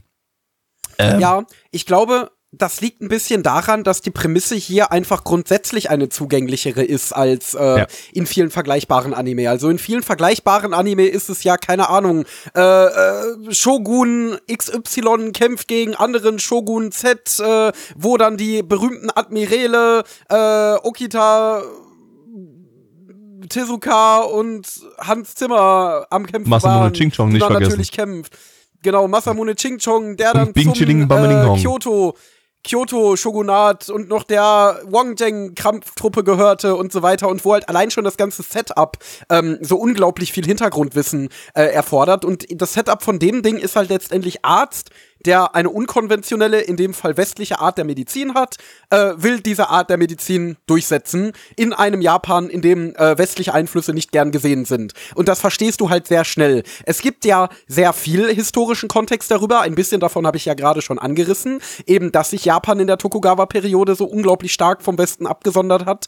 Ähm, und es da ja äh, wirklich diesen, diesen, diesen Kampf quasi gab zwischen äh, Leuten, die westliche Einflüsse begrüßt haben und sich gewünscht haben, dass Japan sich dem Westen Westen wieder öffnet und äh, Leuten, die das eben gar nicht wollten äh, und total für diese äh, äh, für diese Linie waren. Und äh, das ist aber alles nicht relevant, um das hier zu verstehen. Und das ist, glaube ich, das Interessante daran. Das ist ja so ein bisschen wie bei Revenger letzte Season. Da haben wir ja auch gesagt, dass ähm, der für so ein Historical-Anime überraschend zugänglich ist. Und da war es ja letztendlich auch so, dass einfach diese Geschichte über eine Söldnertruppe, die halt letztendlich Rache ausführt für irgendwelche Leute, äh, obwohl sie ja auch sehr viele historische Details hat, die man sich dazu recherchieren kann, wenn man denn möchte, ähm, trotzdem nicht komplett darauf aufbaut. Und das war hier auch der Fall. Also ich fand's auch, äh, ich bin da genauso gepolt wie Gabby. Also ich habe nur ein rudimentäres Wissen über die japanische Geschichte ähm, und kann mit solchen Anime dementsprechend oft auch nichts anfangen, aber das hier war wirklich eigentlich ganz gut in der Hinsicht. Ja. Und es war ganz gut auch für ein Tezuka-Anime, ne? Also ja, ich bin ja gar kein Tezuka-Fan genau. üblicherweise, aber äh, Endo auch nicht, wie er vorhin schon erwähnt hatte und äh, ähm, aber ja, das, das, das, das, das, es hat halt auch nicht diese, diese typischen Tezuka-Charakterdesigns, beziehungsweise hatte sie zwar zu einem gewissen Grad, aber die waren schon sehr ähm, normalisiert, sag ich mal. Ähm, und äh, hatte jetzt auch ja, ich, ich fand es vielleicht teilweise erzählerisch leicht holprig, äh, besonders am Anfang so. Die Folge hat ein bisschen gebraucht, um in Gang, Gang zu kommen. Ähm, aber äh, es war jetzt für einen für Tezuka-Titel hat es mich erstaunlich gut unterhalten und war auch, äh, es hat dann einfach auch eine ziemlich interessante Prämisse. Also ich finde das einfach, einfach, ähm, das ist einfach eine coole Idee, ähm, da mal so ein bisschen was über diese doch sehr, ähm, ja, auch, auch wahrscheinlich auch für Japaner historisch sehr ungewöhnliche äh, Thematik zu, zu schreiben. Und ähm, ja, weil das jetzt, es ist jetzt nicht, es ist nicht das klassische Samurai-Kampfthema aus der Zeit oder so, auch wenn das hier doch noch mit, mit reinspielt. Ähm, aber das ist ja trotzdem Teil der Geschichte, so Samurai, traditionsbewusst. Ähm, und dann eben die, die, ein, ein Arzt, der eben äh, komplett neue Methoden anwendet und eben mit der Tradition bricht. Und äh, das ist dann ja doch ein Thema, was äh, ja, komplett unver unverbraucht ist, was ich auch jetzt in modernen Anime noch nie wieder gesehen habe. So.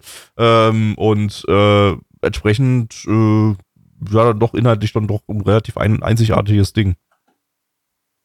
Ja, würde ich mich eigentlich anschließen. Also ich fand es in der Hinsicht auch sehr, sehr gut. Äh, ich würde sagen, es ist halt in erster Linie jetzt alt erzählt, aber noch nicht mal so altbacken für die Zeit, in der es rausgekommen ist, also 2000er, sondern ich finde, das Ding hätte erzählerisch, rein erzählerisch, auch aus den 80ern oder 90ern stammen können. Also da merkt man, dass ja. da mit Tezuka ein alter Hase an der Story saß, weil du hast halt auch diese ganz langsame Einführung, diese langsame Etablierung des Settings, dann hast du irgendwelche random Dialoge, die du quasi als Zuschauer so überhörst, die dir ein bisschen was über die äh, über den Charakter der Figuren äh, näher bringen ähm, und so weiter und es baut sich dann eben so ganz langsam auf und du hast nicht diesen ja diese typische Taktung einer ersten Episode, wie sie bei modernen Anime ist. Ne, ähm, das ist auf jeden Fall aufgefallen. Aber, was mit der Inszenierung so ein bisschen bricht, ne? Also, genau, da, da, da, da wollte ich gerade fragen, Gabi, dir ist da etwas aus technischer Sicht aufgefallen? Ja, äh, wir, wir, ich, äh, wir waren die ganze Zeit am, am, am Rätseln äh, während der Folge, ob das jetzt äh, digital produziert ist. Aber am an Anfang war ich mir relativ sicher, dass es digital produziert ist, vollständig. Ähm, hab mich aber auch schon gewundert, warum das Bild so ein bisschen shaky ist. Und dann sind mir aber dann auch aufgefallen, ja, da sind ja auch, ähm, ja, so, auch so ein bisschen Cell-Schmutz zu sehen. Ähm, und äh, letztendlich so nach ein bisschen kurzer Recherche und so hat sich dann herausgestellt, ja, das ist höchstwahrscheinlich auf Sales produziert worden oder also eigentlich kann man fast sagen, es 100% auf Sales produziert worden ähm, und dann digital nachbearbeitet. Und ähm, diese digitale Nachbearbeitung, die war tatsächlich handwerklich echt, echt spitze. Ähm, was dann dafür gesorgt hat, dass auch, ähm, dass das Ganze von der Farbgebung her, von den Effekten äh, und, und so weiter und auch vom, durch die Cell-Produktion halt durch auch vom Detailreichtum her, ähm, Bildkomposition, Regie und so weiter, das alles reingespielt hat, dass das Ding eigentlich für die Zeit ziemlich wertig sich angefühlt hat. Deutlich mehr als heute die anderen beiden Titel. Ähm, also das, äh, wenn das 16 zu 9 gewesen wäre, noch ein bisschen mehr Grain drauf, drauf geballert, ähm, hätte man das mir auch als relativ moderne Produktion aus den 2010ern oder so verkaufen können, ähm, dem einfach so ein künstlicher Oldschool-Look so ein bisschen drauf, drauf geknallt wurde. Ähm, weil ja, also da waren, da waren die ganze Inszenierung, auch mit dem Soundtrack so. Der Soundtrack, der hat, der hatte, hatte so ein so ein melancholischen, so ein melancholisches Feeling, ähm, was sich auch irgendwie da, da so gut in die, in die echt teilweise ganz kreative Regie so eingefügt hat und äh, also ja, und, und Farbgebung, ähm, Bildkomposition und so weiter, das, das äh, wirkte alles ziemlich wertig. Besonders auf, also auf jeden Fall sehr besonders für die damalige Zeit. Ja, das stimmt. Ähm, ja, wie gesagt, ich fand es eigentlich auch von der Thematik und vom Konflikt her ganz nett. Das Ding ist, das kann jetzt in zwei Richtungen gehen. Das kann jetzt entweder in eine sehr dramatische Richtung gehen, in der der Arzt versucht halt gegen die äh, Leute, die ähm, seine Medizin verschmähen, anzukämpfen und sich so hochzuarbeiten und sich den Respekt zu äh, erarbeiten, äh, den er verdient. Oder es geht wirklich in so eine ganz, ganz dröge, sehr realistische Richtung. Da bin ich mir noch nicht ganz sicher. Ja, same. Und ich muss ehrlich sagen, diese Sache ist es auch, die mich davon abhalten würde, den weiterzuschauen, weil auf so ein, ja, so eine, so eine dröge, realistische Historical-Geschichte hätte ich da ehrlich gesagt gar nicht so viel Bock. Ich finde, die erste Folge hat da relativ wenig Aufschluss drüber gegeben. Mm, das war auch, genau, das, weil wir haben jetzt relativ viel Positives über das Ding äh, ver verloren, viele positive Worte, aber äh, so richtig habe ich nicht gefühlt. Ähm, dann, dann letztendlich. Das kann, hängt ganz viel auch mit der von Endo schon erwähnten Erzählweise äh, zusammen, die, die sich nicht so modern angefühlt hat, ähm, aber einfach auch ja, weil die erste Folge noch nicht viel, noch nicht viel geboten hat. Also die war Charaktereinführung, die hat so ein bisschen das Setting eingeführt. Äh, es gab einen kleinen Konflikt am Ende, aber der Konflikt am Ende, der kam auch so ein bisschen zu spät, um das jetzt richtig einschätzen zu können. Äh, und äh, ja, so so endete die Folge dann eben in diesem, diesem beginnenden, anschwelenden äh, Konflikt. Und ähm, ja, also gehe ich, geh ich voll mit. Ich kann jetzt gerade überhaupt nicht äh, einschätzen, äh, was ich von dem Ding zu erwarten habe. Und äh, dafür fand ich die erste Folge dann eben zwar handwerklich, wie gesagt, eben ziemlich, ziemlich stabil. Ähm, und sie hat schon versucht, äh, eine gewisse Atmosphäre aufzubauen, die ich, die ich sehr, sehr angenehm und atmosphärisch eben fand. Äh, aber die Erzählweise, der Inhalt, ja, Wackelkandidat. Ja, würde ich so unterschreiben. Sollen wir zu den Zahlen Können wir machen. Ist eh zu warm heute. Ähm, genau. Ich muss, glaube ich, ja. Genau. Auf MRL haben wir 7,06 bei 636 Bewertungen. Das Ding hat also echt, jetzt haben es nicht viele Leute geschaut. Äh, man muss aber dazu sagen, der Fansub ist auch jetzt noch nicht so alt. Ja gut, fünf Jahre alt. Aber ähm, ja, also da, das Ding ist, äh, schwebt sehr unter dem Radar. Ich habe davor auch noch nie was gehört von dem Ding, äh, vor, der, vor, dieser, vor diesem äh, Stream. Äh, unsere Community gibt eine 4,33 bei sechs Bewertungen. Da hat auch keiner mehr Bock heute. Äh, ja, ich gebe. Ähm, naja, ich, äh, 6 fühlt sich irgendwie gerade noch zu, zu gut an. Ich gebe eine 5 von 10. Ich will gerade nicht höher gehen bei dem Ding. Endo. Ich bin optimistisch, ich gebe eine 6 von 10. Ah, ich glaube, weiterschauen werde ich es auch nicht. Ich guck vielleicht mal in ein paar Reviews rein oder so äh, und schau mal, in welche Richtung es geht. Aber es ist auf jeden Fall der beste Tezuka-Anime, den ich bis jetzt gesehen habe. Und wenn ihr Bock habt, mal auf einen Historical-Anime, auch aus dieser Periode, die, glaube ich, nicht in der Form oder zumindest in dieser Art nicht oft in Anime verarbeitet ist, dann, äh, ja, schaut rein in das gute Stück. Gut. Dann machen wir jetzt weiter mit Transformers. Moment, das muss ich, das muss ich anders machen. Sekunde. Transformers, more than meets the eye. Transformers, robots in disguise. Jetzt muss ich den Knubbel wieder auf die richtige Stelle klingen, äh, stellen, damit ich jetzt nicht irgendwo total beschissen klinge. Verdammte Scheiße, wo hatte ich den? Ich glaube, ich hatte ihn da. So, ähm, ja, Transformers, Car Robots schauen wir jetzt. Äh, ähm, Im internationalen Titel Transformers Robots in Disguise. Ähm, lizenziert von niemandem. Äh, man kann sich aus Australien noch eine englische DVD-Gesamtausgabe importieren. Äh, ansonsten gerade jetzt nicht so einfach legal schaubar. Ähm, ein Original-Anime aus dem Transformers-Franchise von Studio Gallop, die hatten wir jetzt hier in der Frühling 2000er Season schon mit Yu-Gi-Oh! Ähm, das Ganze ist ein Reboot der Transformers-Serie äh, mit einer eigenen Kontinuität.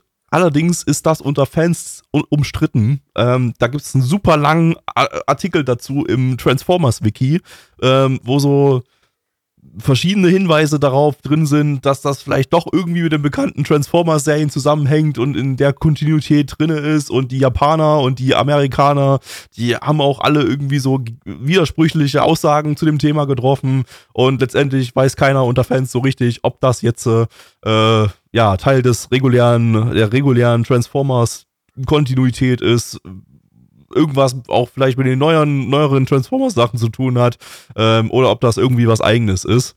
Ähm, ich, ich, ich, ey, ganz ehrlich, ich habe mit Transformers überhaupt nichts zu tun. Ich weiß, ich, ich dachte immer, das wäre einfach nur Werbung für die dummen Spielzeuge und so und hätte gar nicht irgendwie irgendeine, diepe, irgendeine diepe Lore oder so, wo man sich irgendwie darüber, wo man darüber diskutieren könnte, ob das, ob das jetzt Teil, Teil der offiziellen Lore ist oder nicht oder was auch immer. Also, also ich glaube, es ist halt so, dass es Werbung für die Spielzeuge ist. Ähm, aber halt über die Jahre einfach mittlerweile so viel davon rausgekommen ist, ähm, was alles immer noch so seine eigenen Lore-Titbits mitgebracht hat. Also ich war als äh, Grundschulkind relativ großer Transformers-Fan. Ich hatte auch sehr sp viele Spielzeuge davon. Ich habe auf Super RTL die Serie geguckt, die da lief. Ähm, ich weiß gar nicht, ob das vielleicht nicht sogar die hier ist. Ähm, Nee, die lief nicht in Deutschland.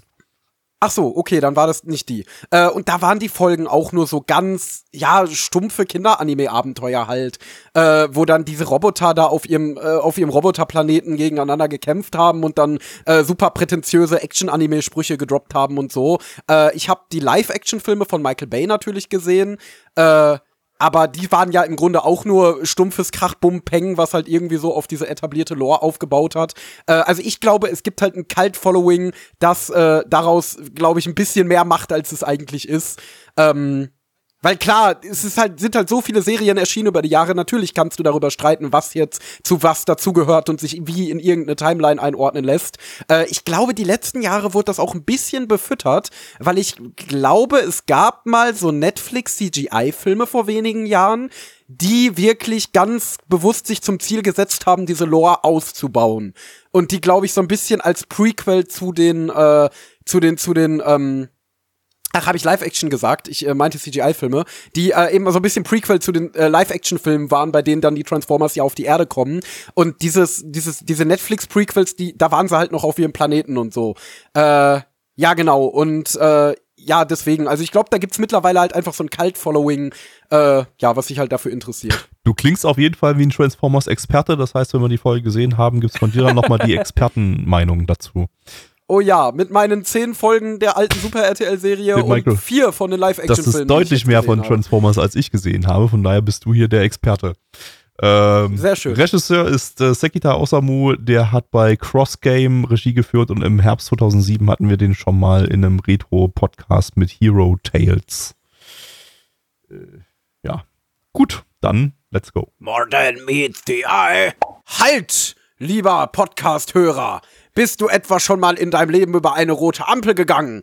Das ist nicht in Ordnung. Ich, Optimus Prime, sage dir, ich bin ein Auto. Ich kenne mich mit roten Ampeln aus. Und ich kann dir sagen, geh nicht über rote Ampeln. Das ist gefährlich und außerdem illegal. Sonst kommen wir Transformers und verkloppen dich.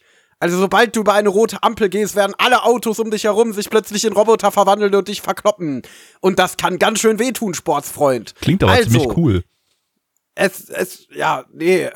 Nee, nee, nee, nee, nee, nee, nee, nein, nein, nein, das ist nicht cool, nicht cool, nicht cool. Also, nicht über rote Ampeln gehen. Ähm, also, äh, wenn du jetzt über eine rote Ampel gehst, weil du unbedingt Transformers sehen willst, dann sage ich dir, dann kommen wir nicht, wenn du es absichtlich machst. Ich- wir machen es nur, wenn du versehentlich über eine rote Ampel gehst.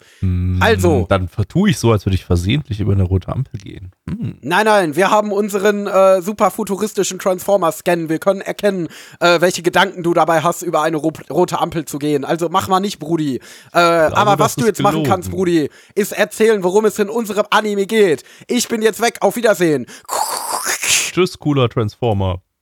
Ja, ähm, die Menschheit äh, wird angegriffen von den bösen Destrons. Das sind böse Transformer-Dingsies von einem anderen Planeten oder so.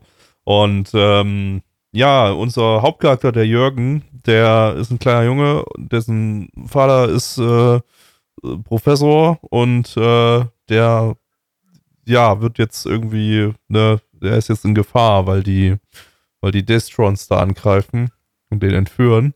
Und ähm, zum Glück gibt es aber den Transformer Fire Convoy, der sagt, ja, Digga, ähm, komm mal mit hier, Jürgen, wir machen die mal platt. Und dann sagt Jürgen, ja geil, Digga, du bist ein fucking Auto, das sich in einen Mecher verwandeln kann.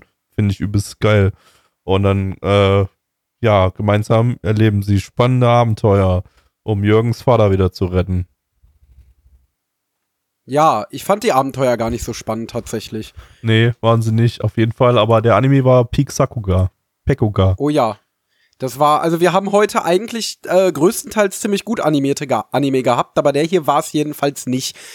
Ja, was soll man darüber sagen? Also es ist letztendlich ein Kinderanime. Also es ist ungefähr so, wie ich das andere Transformers in Erinnerung hatte, das ich als Kind gesehen habe, das übrigens äh, Transformers Cybertron hieß.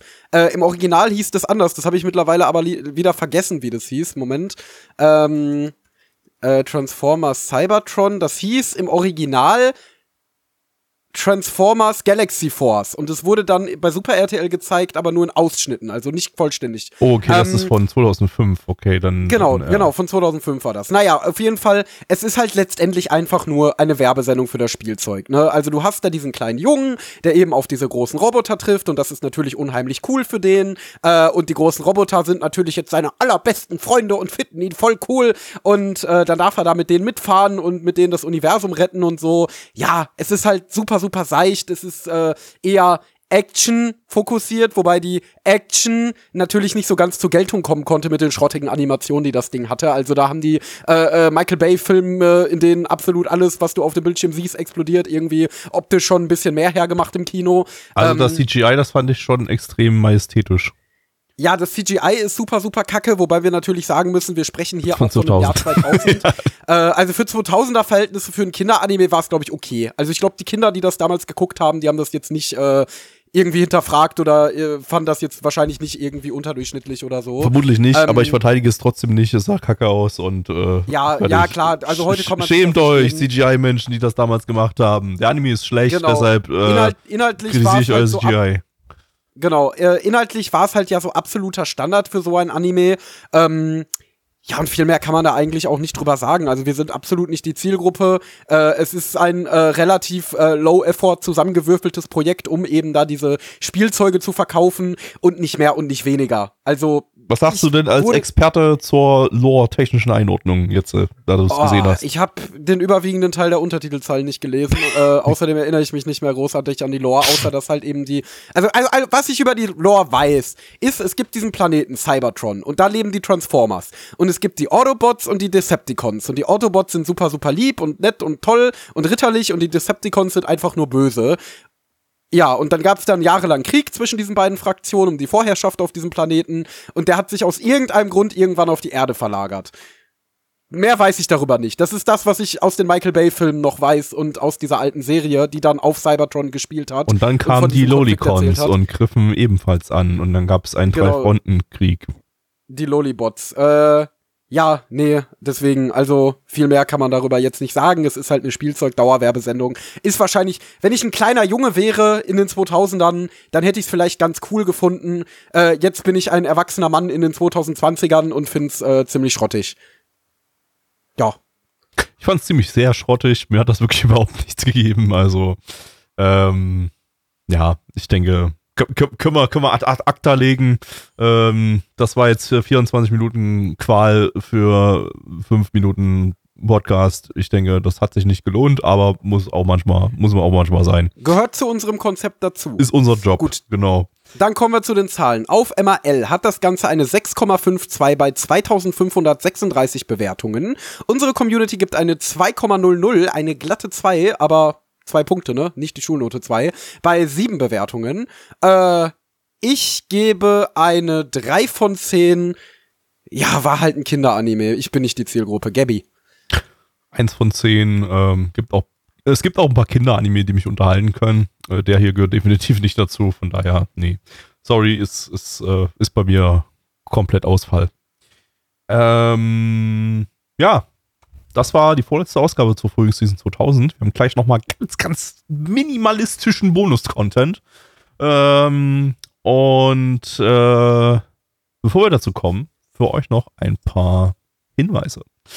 Zum einen Programmhinweise, denn äh, diese Sache hier, was wir hier gerade aufnehmen, machen wir live in einem Stream. Und dieser Livestream, der findet immer äh, jeden äh, Donnerstag um 19.30 Uhr bei uns auf nanaone.net statt.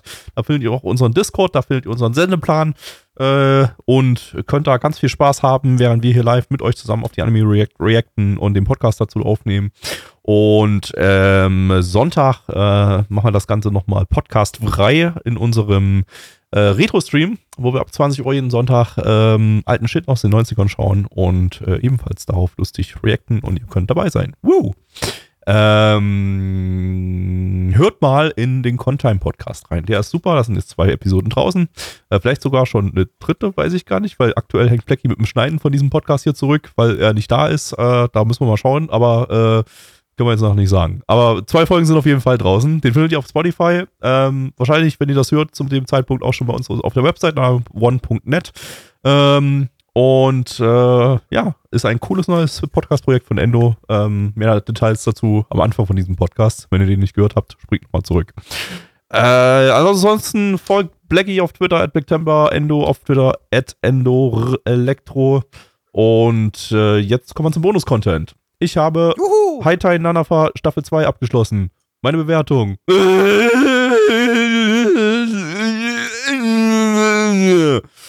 von 10. Das war's. Ähm, vielen Dank fürs Einschalten. Äh, das war der Podcast. Nummer, weiß ich gar nicht. Aber auf jeden Fall irgendeine Nummer. Äh, nächste Woche geht's weiter in das Finale zur Frühlingsseason 2000. Da schließen wir diese Season ab und gehen danach in der Woche drauf in die Frühlingsseason 95 rein. Äh, ihr solltet entsprechend auf jeden Fall dabei bleiben. Und äh, das war's für heute. Ähm, ja. Tschüssi Endo. Tschüss. Was hat Hallo, denn Mitch. Mitch uns heute mitgebracht?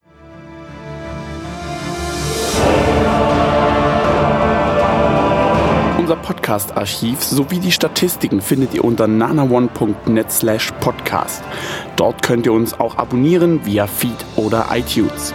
Wenn ihr einmal bei der Produktion dabei sein und mit uns gemeinsam die Animes sehen wollt, schaltet Donnerstag. ab 19.30 unseren Livestream ein. Wollt ihr uns etwas Gutes tun, schreibt uns euer Feedback in die Kommentare, macht unseren Podcast bekannt und bewertet uns auf iTunes. Das Lied im Intro und Outro hat den Namen Darkness und ist von Fabio Confalone.